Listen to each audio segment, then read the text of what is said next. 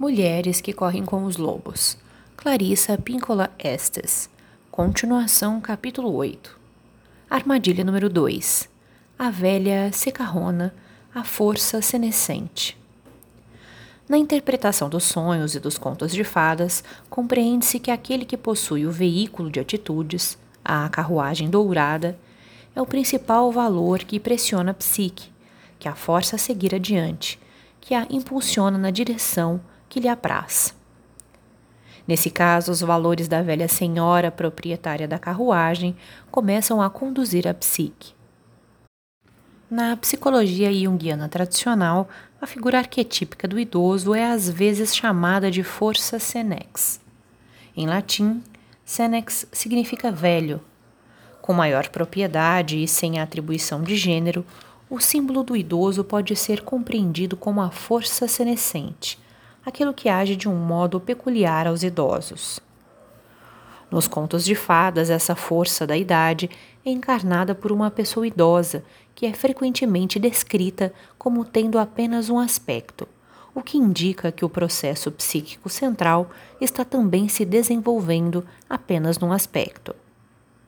Em termos ideais, uma mulher de idade simboliza a dignidade, a capacidade de orientação, a sabedoria, o autoconhecimento, a atenção às tradições, os limites bem definidos e a experiência.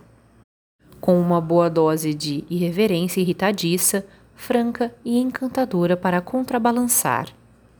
No entanto, quando uma velha num conto de fadas usa esses atributos de forma negativa, como na história dos sapatinhos vermelhos, somos avisadas de que certos aspectos da psique que deveriam ser mantidos aquecidos estão a ponto de serem congelados no tempo.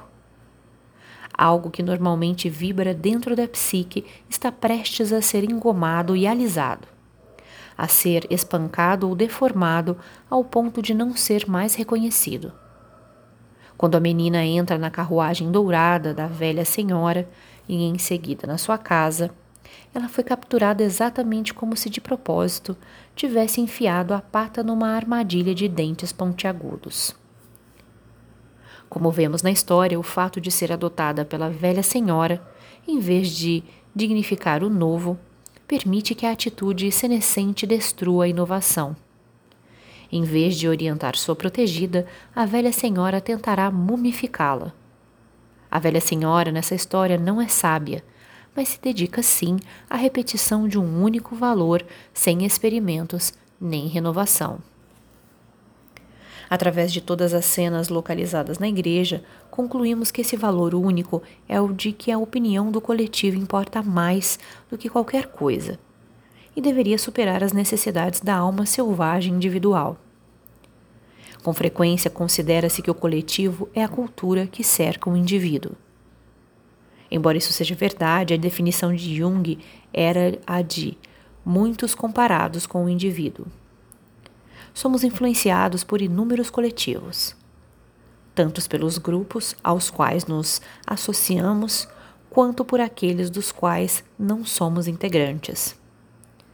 Sejam os grupos que nos cercam de natureza acadêmica, espiritual, financeira, profissional, familiar quer de alguma outra natureza. Eles impõem poderosas recompensas e punições a seus membros e aos não-membros, com idêntica aplicação. Eles operam de modo a influenciar e controlar todas as áreas possíveis, desde os nossos pensamentos até a nossa escolha de parceiros e o trabalho da nossa vida. Eles podem também depreciar ou desestimular os esforços que não se harmonizem com as suas preferências. Nessa história, a velha senhora é um símbolo da rígida guardiã da tradição coletiva, de quem sustenta o status quo sem questioná-lo, do comporte-se, não crie confusão, não pense demais, não se superestime, não chame a atenção Seja mais uma cópia. Seja simpática. Aceite tudo. Mesmo que não goste. Mesmo que não se ajuste a você. Que não seja do tamanho certo e que machuque. E assim por diante. Obedecer a um sistema de valores tão desprovido de vida provoca uma perda extrema de vínculo com a alma. Independente de quaisquer influências ou afiliações com grupos, nosso desafio em defesa da alma selvagem e do nosso espírito criador consiste em não nos fundirmos com o coletivo, mas em nos distinguirmos dos que nos cercam, construindo pontes até eles à nossa escolha. Nós vamos decidir quais pontes irão se solidificar e ter muito movimento, e quais permanecerão em esboço e vazias. E os grupos com os quais devemos nos relacionar serão aqueles que proporcionarem maior apoio à nossa alma e à vida criativa. Se a mulher trabalha na universidade, ela está num grupo acadêmico. Ela não deve se fundir com qualquer proposta apresentada por esse ambiente coletivo, mas deve sim acrescentar-lhe sua própria contribuição especial. Como criatura inteira que é, a menos que tenha outras criações fortes na sua vida para contrabalançar isso, ela não pode permitir-se transformar numa pessoa rabugenta e preconceituosa do tipo que faz seu trabalho, vai para casa, volta para o trabalho. Se a mulher tenta fazer parte de uma organização associada ou família que deixe de examiná-la para ver do que ela é feita, que deixe de se perguntar o que faz essa pessoa funcionar e que não se esforce para desafiá-la ou incentivá-la de nenhum modo positivo. Sua capacidade de prosperar e criar fica reduzida. Quanto piores as circunstâncias, mais empurrada ela será na direção de uma terra estéril, onde foi espalhado sal para que nada lhe crescesse. A separação da vida e da mente de uma mulher de um pensamento coletivo nivelador e o desenvolvimento dos seus talentos exclusivos estão entre as realizações mais importantes que a mulher pode alcançar. Pois esses atos impedem que tanto a psique quanto a alma caiam na escravidão. Uma cultura que promova genuinamente o desenvolvimento individual não pode jamais ter uma classe de escravos de qualquer grupo ou sexo. Contudo, na história, a menina aceita os valores áridos da velha senhora. A menina torna-se assim braba, por passar de um estado natural para um de cativeiro. Logo ela será lançada na loucura dos diabólicos sapatos vermelhos, mas já sem seus sentidos inatos e incapaz de perceber o perigo.